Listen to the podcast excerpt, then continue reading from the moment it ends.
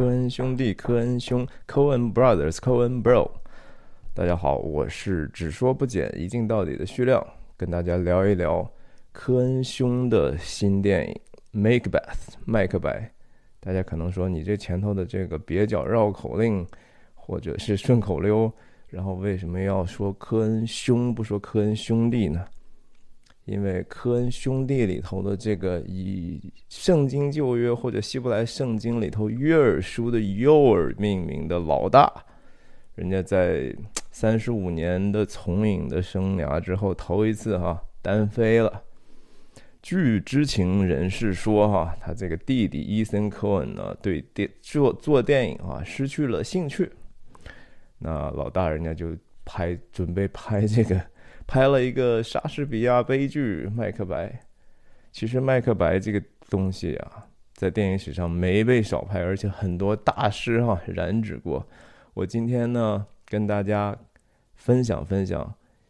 约尔科恩或者科恩兄哈，我给他起的名字叫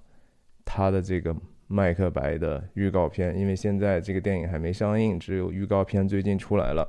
我们从预告片来。感受一下科恩兄弟这么黑色的科恩兄，他会怎么去诠释这样的一个莎士比亚悲剧？然后我们在后面再讲讲，聊一聊为什么电影人在这样的一个题材上执迷不悟、前仆后继啊？然后本身这个麦克白的故事，它的寓意又到底是什么呢？那我们就看看预告片。预告片是苹果原创影片出品，然后纽约大本营的 A Twenty Four 制片公司，这是一个很很新锐的啊，很很有朝气的一家做电影的公司，大家可以留意一下。首先，这个预告片我们第一个镜头就感觉到啊，哇，是黑白的，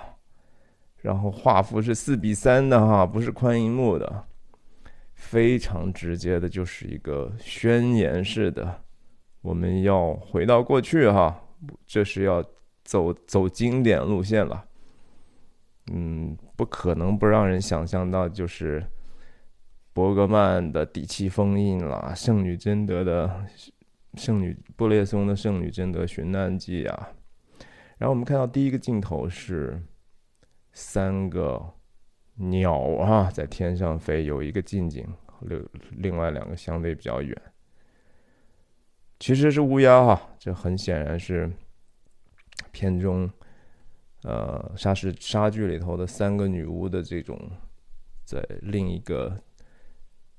另一种形象的表征吧。特别值得说的是，这个摄影师本身哈叫 Bruno Delbonnel。他是个法国人，这个他他只跟科恩兄弟合作过，就是《醉乡民谣》和这个之前那个 Netflix 科恩兄弟这个作品叫什么《西部往事歌谣集》是吧？呃，这个人的摄影风格其实很难看出来，因为刚才提到这两部摄影的这个后期。加入的这些色彩变化是非常明显的，就是很很明显是一个后期为主的这样的一个影像风格。所以，但这一次如果是说拍黑白的话，黑白可以操控的空间其实没有彩色那么大，所以可能也更能比较清晰的看到这个摄影师的一个风格吧。那我总体来讲觉得说科恩兄弟的他们。整整个职业生涯的影像风格还是被 Roger Dickens 所主要定义的哈。那 Roger Dickens 是给给他们那个现实感最强的，也是让他们显得那个既黑色又又真实的重要的合作伙伴。你想，无论是说 No Country for Old Men 啊，Fargo 啊，太多太多了。好，我们继续看这个预告片。整个这个预告片的音乐哈，也是这个和科恩兄弟合作多年的一个老兄，就是我在我的系列讲 Fargo 的这个 Fargo 啊，《冰雪暴》也是这人配的。那他我看的一个采访中提到，就是说他这个全片的配音主要是用打击乐。那这个预告片也很明显，大家其实我可以看一下，我可以把这个预告片的链接放在这个我的视频底下，大家可以自己去感受一下，听一下，是一个非常 monotonous 啊，就是咚哒咚，就是只是一个节拍器的感觉，非常的荒凉。然后第二个镜头接的两个人哈，从大雾中感觉盘步履蹒跚。第三个镜头，这个第三个镜头可有意思了。好，第二个镜头大家能看到这个后面是个太阳嘛，是吧？那这个这个电影是全部是棚拍的哈，全部在摄影棚拍的，没有一个是取景在外头的。所以他，我想科恩兄呢，也是故意去想办法制造一种舞台感，因为莎剧本身是属于舞台的。那他用棚拍的这种更可控的，甚至说更直接和有效、有限的这种光源哈，创造一种相对比较人工的这样的一种感受。呃，然后甚至说，其实舞台上也经常会用那种呃。就是空气气体啊什么的，去创造这样的一种呃非饱和感吧。我倒觉得说挺值得翘首以待的哈。那第三个镜头，我们首先看到是一个，你也看不到这肯定这这是什么东西对吧？刚才第一个镜头是三个乌鸦，而且他是一个人，好像没胳膊一样，穿着一袭长黑衣。站在这儿底下的一个一个水塘的倒影呢，却是两个和他基本上相似的。那我们当然熟悉麦克白的，知道就说三个女巫嘛。可是这样的一个这样的一种设计哈，这是其实电影和和那个舞台剧最不一样的地方。它这个毕竟是一个影像哈，你在舞台上你没办法创造这样的一个 image，然后。它的虽然棚拍，它还是可以放一些沙子呀、水啊，然后这样的一个简简单单插一些兵器啊或者军旗啊，这是一个感觉是雕战场之后的大战之后的一个惨状嘛。大家注意这个镜头哈，从倒影两个倒影再往前，倒影逐渐消失，雾进来的时候，他的女巫身中间的女巫身边。又多了两个没有脸的哈，这个在在麦克白里头，因为他们叫 Weird Sisters 啊，他们是代表是一种邪恶，他们是这种或者就是魔鬼化身，他们是一个代表混乱和，然后说的台词其实也都非常的邪恶和混乱，比如说他们第一次合起来去念一个台词的时候是。foul，不是，是那个 fair is foul，foul is fair，就是说，所谓的公平公正哈，其实就是根本不公正、不公平，甚至肮脏的。那那个不邪恶的、肮脏的东西，才是真正的公平公义哈，就是颠倒、颠倒黑白，然后混乱道义。这是莎士比亚笔下的这种极端的恶哈，或者是那个至恶的魔鬼的这种化身。当然，在这个《麦克白》里头说说，哎，等一下再说吧，我们继续往前走。那下一个镜头，我们看到其实是第二个镜头的一个延伸啊，这是一个明显的是一个，这是一个往前推的有有滑轨的镜头哈。第三个镜头是静止的镜头哈。第四个镜头，他们两个人继续往前走的时候，机器还在往上推哈。我们看到 Denzel Washington，Denzel Washington，美国著名的演技派的哈，也是奥斯卡影帝黑人演员。所以这个演员的选择啊，其实相当有意思啊。呃，历史上用黑人演员去演麦克白的。不是没有啊，实际上是有的，而且是很早的时候就有。我在我们在后面的时候可以提到，但是当然是压倒性的是白人在演嘛。那选择 Denzel Washington，首先 Denzel Washington 年纪其实挺大的哈，这个选择是比一般的这种麦克白的年轻演员要大大很多。所以我我就在做，我就在做准备的时候，我就想啊，科恩兄弟这个麦克白有可能是史上最黑的一个麦克白啊。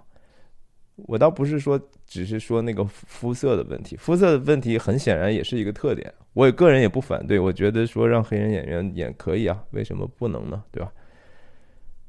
选了黑人演员是一黑一黑了哈，二黑我觉得科恩兄弟本身自己就。科恩兄是一个很黑色的人啊！你看他拍的，不管是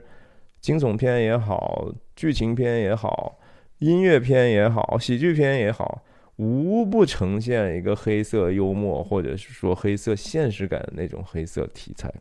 的 quality。那第三个黑当然就是黑白嘛，是吧？有过拍拍彩色的啊，不是，而且不止一个。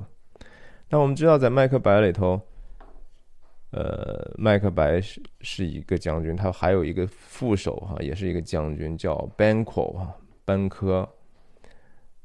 我们等一下再继续说这个故事里头。但是大家刚才我不是说嘛，从镜头语言上，即使是预告片哈，它是也是有有有连接的这样的一个逻辑的，往上推两个人。麦克白在朝着女巫走来，哈，这个这个这是剪辑的作用嘛？本来你也你不知道他们这个往哪走，对吧？当下一个镜头接到这个女巫和池塘的三个女巫的时候，你就知道哇，他们应该是过来了。可是他们过来的时候，镜头是往上推的，哈，也就是说这两个人或者说麦克白本身被一种力量所牵引，哈，他是往前拉着他走的。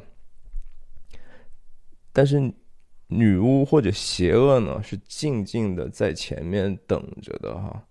是人主动的去靠近邪恶哈，邪恶永远是在一个地方，但是找上他的呢，却是人。等一下，我们还可以在这个话题上展开，看这个镜头就更明显，这是一种就是说我迫不及待的哦，不好意思，给你看一下。我迫不及待的，我想看一下哇，邪恶的这个女巫能告诉我些什么呢？因为在故事里头，她是说预言的嘛，是吧？啊，再下来这个预告片就直接科恩兄哈，约尔科恩，这是奥斯卡得主，广告嘛，预告片就是广告嘛。在下面这个镜头。这个应该就是邓肯王了哈，就是苏格兰王。在故事里头，因为麦克白是本来是替苏格兰王去征战的嘛，那也打了胜仗了。邓肯国王也非常的感激他的这个勇气和牺牲。麦克白本身也是邓肯国王的表兄弟嘛。那这个镜头其实也是动的啊，也是往上推，然后再接这个镜头。哇，这个镜头实在太酷了哈！看看动感，动动起来。当然可能看出来这是女人形象哈，不用猜也知道这就是麦克白夫人哈，Lady Macbeth，也是那个权欲熏心哈，最后疯掉然后死掉的这个悲剧女性角色哈。这个我记得在麦克白故事里头，她真的是。也是经常讲说啊，上帝啊，你如果说能不能让我现在就是把我女性柔弱的一面全部拿走哈，他恨不得就是说发起狠来，就是为了看到自己在地上可能仅存的荣光的日子哈，我怎么能够紧紧的抓住我荣耀一生的机会呢？但是在故事里头，其实麦克白是挺犹豫的哈，是不是要杀了这个邓肯国王呢？那是在这个他的他的太太哈，Lady Macbeth 的非常看不起她丈夫哈，他们两个其实挺相爱，但是麦克白夫人去亲手去杀的人，看这个镜头哈，首先是旁旁边的这个幔子被风吹动的这个光影，然后前方大逆光的这样的一个长长的落地啊的长窗，然后地上的这个投影，然后你看他手里头拿的这个信哈，在在麦克白的戏剧里头，麦克白受到女巫的这种诱惑之后呢，他知道了这样的一个想法之后。他就把这个信写写写给写给他夫人哈，说这个女巫告诉我，我不但能成为被封爵哈，我还有一天会成为苏格兰王嘛。然后他他描述了和女巫所见面的这些场景，写信给他。看就这个镜头，一个一个背影哈，然后手上这个信是燃烧的，因为这是涉及到一个篡位的这个一个阴谋嘛。这麦克白夫人也不傻，但是他拿的这样的一个燃烧的信，感觉也是往往光明在走啊。这个光明是谁的光明？是个人的荣光哈。所以它是个非常非常狭窄的一个一道光哈。这道光没有没有光线，他不知道自己往哪儿走。其实，然后我记得科恩兄弟其实拍著名的这种。这种逆光剪影的哈，另外一个我印象很深的是《True Grit》哈，就是叫什么大地雄心还是什么，里头那个也是一个女性为主主要角色的一个很很坚毅的一个小女生，后来她她断了胳膊，然后她断着胳膊走一个长廊，哇，那个让我。印象很深，然后这个是第二个让我印象很深的一个逆光剪影镜头，而且是一个运动镜头。在下面的一个，这就更加强调这种舞台的聚光灯感啊！突然之间，这是这真的就是舞台的灯啊，这个 spotlight 呀！然后你看那个影子，这是如此的显得人工的这样的一种感觉。我真的不知道这个是什么样的一个用意哈，科恩兄做出来这样的一个选择，而且放在预告片里头，所以就是说，这个电影必然是一个很小众的一个文艺电影啊，因为我想人们为什么会去，大多数人真的不会有兴趣看这个，然后在这个聚光灯下的这个，应该我觉得这个人。还是 Banco 吧，是还是 Banco，或者是难道看不太清楚？你知道吧？有也有可能是麦克德夫哈。呀，我们就继续往下看，再下一个镜头，这个人仰望仰望这个灯光啊，从这个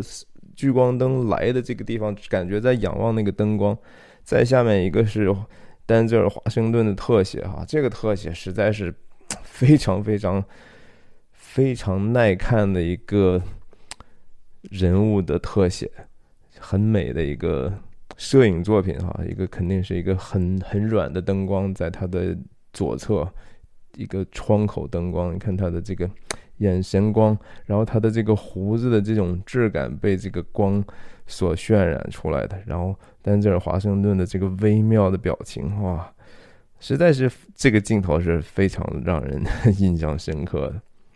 你感觉他就是说，首先连接上一个镜头的话，是他和这个聚光灯下的这个小小的人物在处于更低位的一个地方的一个凝视吗？还是说，当然，预告片它是一个故弄玄虚的一个广告啊，我们不知道。但是这是这，我相信多多少少也是科恩兄想表达出来一种感觉。我想这个东西还是需要他去 approve 的。然后再接了一个镜头，这个就是更像是要表现的是一个比较现实的地方，但实际上还是棚拍的。拿起来地上的一个王冠哈，但是这个人到底是谁呢？我觉得这是不确定的，从衣服上也看不出来，因为他有可能是麦克白，也有可能是后来把麦克白斩首的麦克德夫，呃是是。哎呀，这都有可能，这是个悬疑的地方。然后接下来，哇哦，这是真，我觉得这个戏真真正正的让我觉得最期盼的地方。Frances McDormand 哈，三届奥斯卡最佳女主角得主，也是我在我的频道里头花了很多的时间去聊的《No Man Land》哈，无依之地的制片人、女主角、女主角，然后也是我花很多篇幅讲的《Fargo》冰雪暴电影的女主角哈。真的，我觉得她是为这个麦克白夫人而生的哈。这个角色让她演，我实在是觉得太太值得期盼了，因为她的这个。你想，他这个他在《Fargo》里头演出来的是那样的一个温，怎么说，非常接近至善的这样的一种感觉的角色哈，然后是那么的真诚、诚恳、阳光哈，在这个里头，你看这个镜头，他这个扭头的这个表情和他的可能的。心思意念啊，都在那张复杂的脸上了，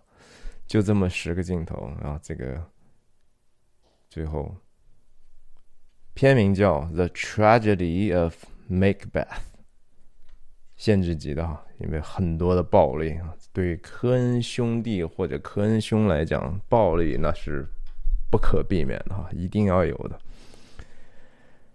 它其实关于这个，其实杀剧。原著名就叫《麦克白的悲剧》啊，这这个是完全符合原型的。然后我也看了一下这个很多看过这个电影首映的话，因为他最近好像是在纽约电影节一个导演 Q&A 专场，有人说这个这电影里头的真的是使用的很多语言就是莎士比亚那个戏剧的原话。然后那个都是很比较古旧的英语啊，因为莎士比亚嘛，一一六几几年写的，十十七世纪初写的这个剧本，所以很多的语言都是和现在很不一样。但是如果说科恩兄沿用这样的一个风格的话，那他真的是说想试图做的一个事情哈，我猜哈，是说想把这个舞台和这个电影再重新的。苟合一下，但是这个工程你知道有多难吗？从历史上，大家都普遍认为，觉得说舞台剧和电影是完全不能兼容的一个不同的介质，因为舞台强调的是一种连续的、不间断的，或者它即使分场分幕的话，它也是在时间内是一个相对比较完整的，然后它。比较讲究的这个舞台上的这种运动，观众看的是一个整体的东西，然后它必须得经过比较夸张的形体和声音的表演，才能够让在剧场内所有的位置的人都能感觉到那样的一个情绪。可是电影是，首先收声都是非常非常近的哈，就像我这样，我是用一个非常小的声音，但是大家都能听得清清楚楚。然后镜头因为它可以有特写和广角之分。它的表演是非常非常含蓄和和和可控制的那样的一个东西，需要非常非常精确的东西，所以它很多人尝试过这样的一个结合，其实没有什么成功的。你有没有印象说哪个电影它其实拍的是舞台的？嗯，非常困难，就是甚至说用电视的手法转播一个。呃，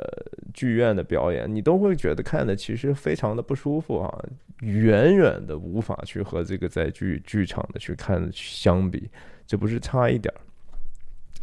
我们再再说说这个女巫的这个事情哈，这个女巫啊，真的是说，它这里头预告片里头有有女巫的声音，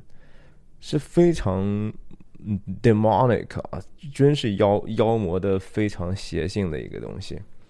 然后。三个人有时候，有时候一是有单独的说，有时候合起来说哈。那真的那种感觉就是，它到底是一还是三呢？是不是和这个咕噜和 Smiggle 哈《指环王》上的这样的一种分裂的东分裂的邪恶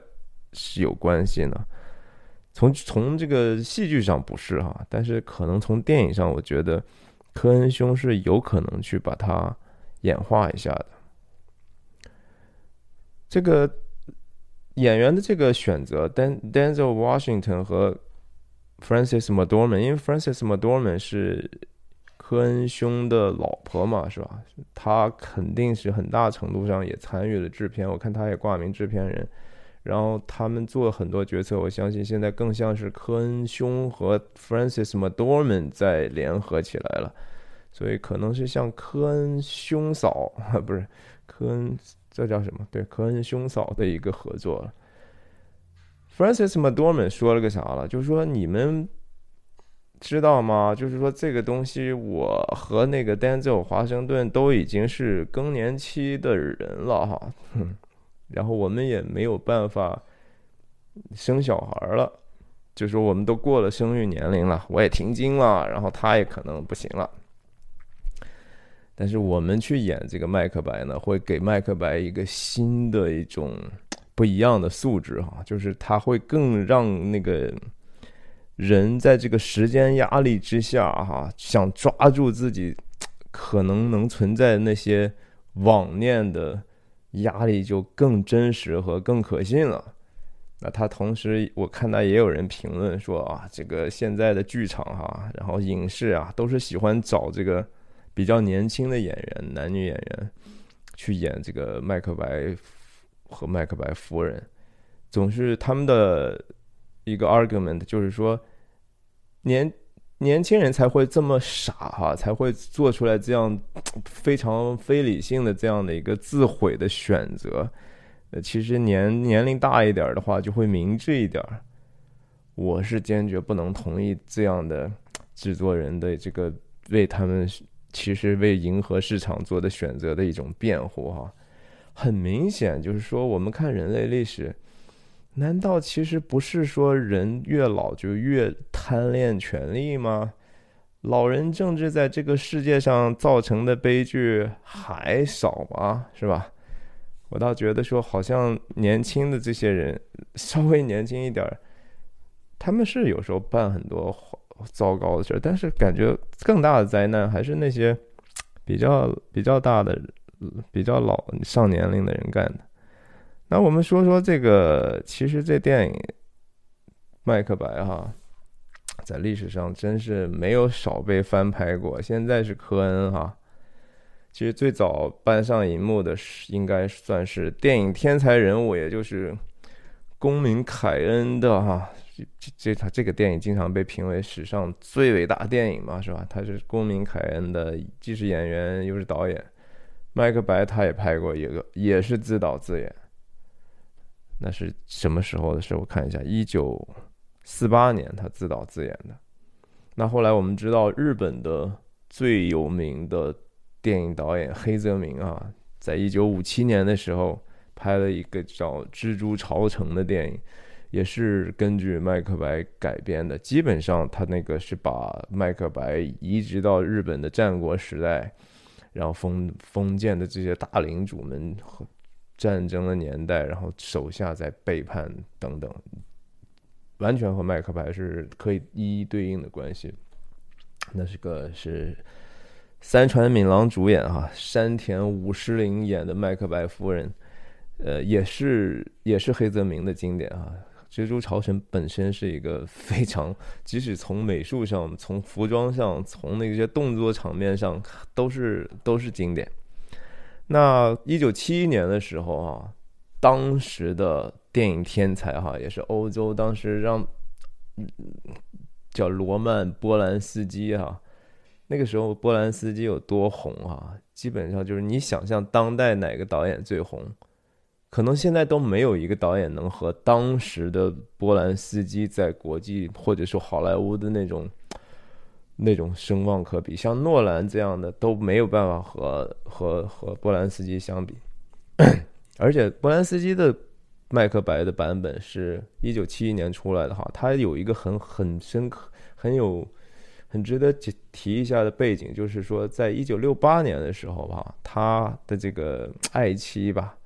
然后怀着他的宝宝。在好莱坞山庄，哈，被这个叫曼森家族的有点邪教性质的一些人就给杀害了。然后这段事情当然是政治对波兰斯基打击也很大，然后是当当时对整个的电影和甚至世界都是一个非常大的一个新闻。我在频道里头也分享过昆汀塔伦蒂诺的好莱坞往事哈，以及谈这个好昆汀本身的一些呃争议性的或者是他的这个人的特点啊，所以还是大家如果没有订阅我的频道的话，提醒大家订阅一下。那波兰斯基的这个版本的麦克白，因为你想他从这样的一个个人的巨大的一个伤痛当中好不容易走出来哈，他心里头很多乱七八糟的想法也放在了这个作品里头，所以波兰斯基的麦克白是非常非常血腥的，呃，有他的那个非常暴虐的，也也也可能真的是带着一种在作品里头复仇的这样的一种愿望吧。然后一五年的时候，还有一个麦克白哈，是两个很好的演员，迈克尔·法斯宾德和那个玛丽昂·戈蒂亚演的，但是那个其实没有什么影响哈，也不推荐不推荐大家看。但是在历史上哈，麦克白的电影基本上都是赔钱的啊，拍一个赔一个，拍一个赔一个啊。这个我觉得科科恩兄的这一部，我觉得大概率也不太会挣钱，但是反正也无所谓，苹果出钱嘛，是吧？这个电影会到时候圣诞节的时候会上。那我觉得说，咱们说说为什么这么样的一个故事啊？其实《麦克白》是四大悲剧里头，莎士比亚四大悲剧里头最台词最短、最少的一个。但是这么多人都愿意去去，有人去支持他们去搞这个创作，它是个什么样的故事呢？我觉得哈，《麦克白》是一个。关于试探哈，或者说人的这种罪性的一个故事哈，其实是他的这个故事原型很多是可以在圣经里头找到故事原型的，绝对的。而且本身这个麦克白的全剧本里头，就是关于向上帝呼求的这样的台词就非常非常的多。呃，我觉得很明显的，这个三个女巫所代表的就是所谓的魔鬼。然后，但是这个这个三个女巫或者说魔鬼的存在，是是他的是是不是有可能也是人内心的这种本身趋向于去犯罪，或者说呃去抓取权利，或者是为自己个人中心一种极端外化所导致的一个倾向哈？我觉得是的，所以圣经上有一段话是雅各书上的话，其实用来说这个是用来说这个试探的这个事情，实际上是非常准确的。他讲那个经文是这样的，就说人被试探呢，不可说我是被神试探，或者说我是被上帝试探，因为神或者上帝不能被恶试探，他也不试探人，但个人被试探乃是。被自己的私欲牵引、诱惑的哈，这就是我一开始说，其实那几个镜头的往上推轨的镜头，真的很好的表达这个想法。麦克白，你想作为一个将军，他打了胜仗之后，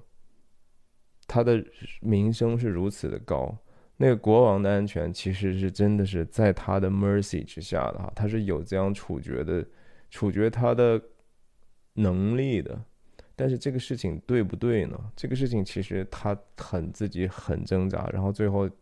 当他越线之后，当他这样的一个小小的取而代之的心愿放在他心里头越长越大的时候，又经过他的这个妻子哈，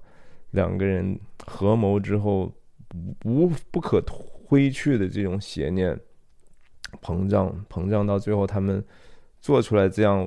不可逆的一些伤害的时候，就被自己不停的控告，以至于两个人几乎都是疯狂了嘛，是吧？然后这个女巫的这个预言本身呢，本来看起来很多都是字面意义上都是真的，比如说在《麦克白》里头，呃，那女巫说你是不会被这个妇人所生的人杀的啊，所以麦克白后来其实很痛苦，但是他还是很狂妄，他见到这些来讨伐他的这些。呃，比如说国王的这些孩子们、子嗣们的这些士兵或者将士将士们，他就说：“你们杀不死我哈，你们我不怕你们。”但他最后被这被这个 Mac Macduff 麦克蒙德夫去杀的时候，麦克德夫说：“我因为我是剖腹产生的。”然后女巫也曾经预言过说，只要那个森林不移动的话，都你都是安全的。他心想说，森林怎么可能会移动呢？是吧？所以最终就是字面上好像女巫的预言都是真的，但同时是也确实是个。根儿上是一个谎言，因为他把自己的他得了全世界，但是失丧失丧了自己的生命吧，是吧？其实莎士比亚就是说这个麦克白的这个原型，甚至可以我觉得有一段和这个圣经萨摩尔记上扫罗的一些遭遇是非常非常相似的。大家可能熟悉的话，不熟悉的话，我真的推荐您去有时间读读圣经哈，你。不管你是不是有信仰，没有信仰，我觉得看一看总是有助于你去理解很多文学作品，是特别是西方这些影视的这些东西里头它的这些寓意。这个扫罗呢，怎么说？就是说，上帝是让他做王的，但是他做王之后呢，很多时候他就觉得说，我也不需要一定要听上帝的，他就按照自己的很多的想法。然后因为害怕失去权利啊，因为，呃，看不上祭司啊，或者是看不上这个所谓的事师啊，他就是很自我中心。那他后来就光景就越来越不好了嘛。那他其实本来还挺前进，他奉行着这个摩西所给他们的一些诫命哈，就是说你们不可交鬼哈，不可拜鬼，你别去找那些能够招鬼的人。但是呢。而对，他也遵守这样的事，而且他把这个命令呢放在他所管辖的国家里头，就是你们谁要是搞这个啊，我就都得处死，就是按摩西律法，你们都得死。但是他最后被这个所谓非利士人和非利士人打仗的时候，被打得很惨，他不知道该怎么办了。他问上帝说：“哎，上帝，你告诉我该怎么办？”但是上帝跟他很远离嘛，跟他已经有隔阂了，也不告诉他怎么办，也不给他托梦，也不给他任何神谕。他就慌了，你知道然后他就他就问说：“你们能不能给我去找那个叫伊斗伊斗的一个地方的一个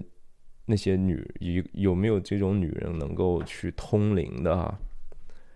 结果就人家说有，哎，他就他还化妆，你知道，乔装打扮去找这个女巫，然后说：“你帮我看看怎么回事吧。”然后人家说：“哎，你不知道吗？扫罗王不让我们干这个，你知道吗？你，呃，他说：哎，没事，你弄吧。然后人家一结果一招呢，招上来这个萨摩尔哈那个士师，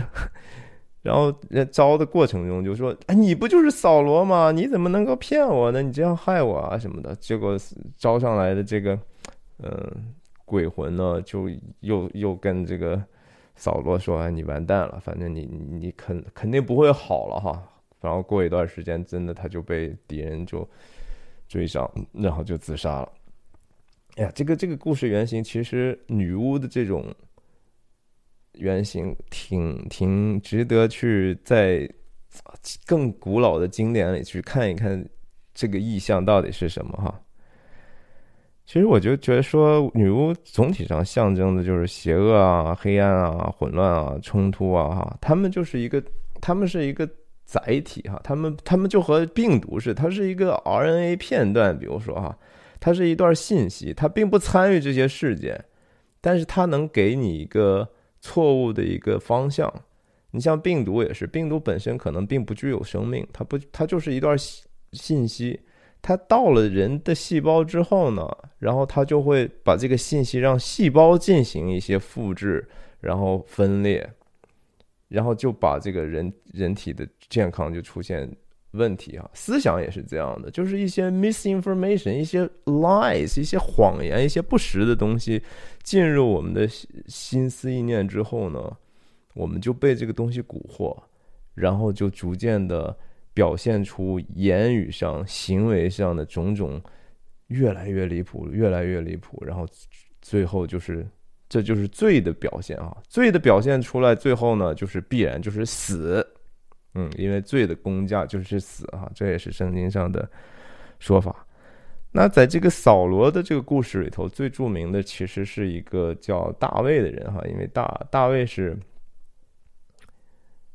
其实是帮了扫罗很多的。扫罗一开始也很喜欢他，但是他很嫉扫罗很嫉妒大卫。大卫在一生所做的很多的事情呢，恰恰和麦克白的这个想做的事情是非常相反的，因为大卫是帮着以色列人打仗哈。杀了歌利亚，立了军功吧，算是哈。你按道理他是有可能也可以想办法，哎，我能不能取代扫罗呀？可是大卫始终是一个比较敬虔的人，他觉得说，因为扫罗是上帝耶和华所高的一个王，那这个这个秩序是神圣的一个秩序，我不可能自己去做。那即使扫罗去不停的想害我。我还是因为我前敬虔是对上帝而不是对人，所以我就一直忍耐。保大卫甚至说有一次机会哈，是扫罗在上厕所哈，就是是是几是几乎是说大卫在暗中，然后扫罗在在前面蹲坑儿哈，大卫很容易就取他性命，但是大卫还是最后忍住了。他觉得这个事情做的话，是对上帝主权的一种僭越。总之就是说，这是我的 point，就是大卫是麦克白的那个反面，但是大卫也是人哈，在圣经里头，大卫还是因为自己的，当他成为王的时候，当他最后还是会被试探的时候，他也还是失败。他夺人妻哈，然后借刀之借借刀杀人，又把这个人家这个人妻别是吧的丈夫又害死，所以他最后还是遭到了非常严重的惩罚啊！自己是家里头算是家破人亡了吧？自己儿子也起来反对他，是吧？他自己也死了很多的儿子。呀，但是就是我觉得麦克白的这个故事，科恩兄弟拍呢，我我在我原来分析 Fargo 的时候，我说 Fargo 的这十条理由里头有很大很重要的一条是说，科恩兄弟是肯定是非常熟悉旧约圣经，至少或者说整个圣经的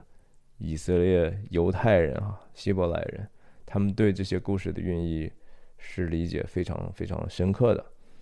那我觉得麦克白实际上不只是一个扭曲的、篡位的、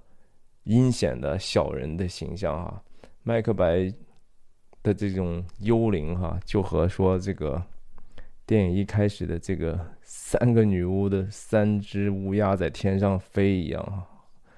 它是徘徊在我们每个人上空的，我们每个人都有可能。在自己的 journey 哈人生旅途中碰到这样的试探，然后如果不警醒的话，也有可能会走向自我毁灭的一条路哈。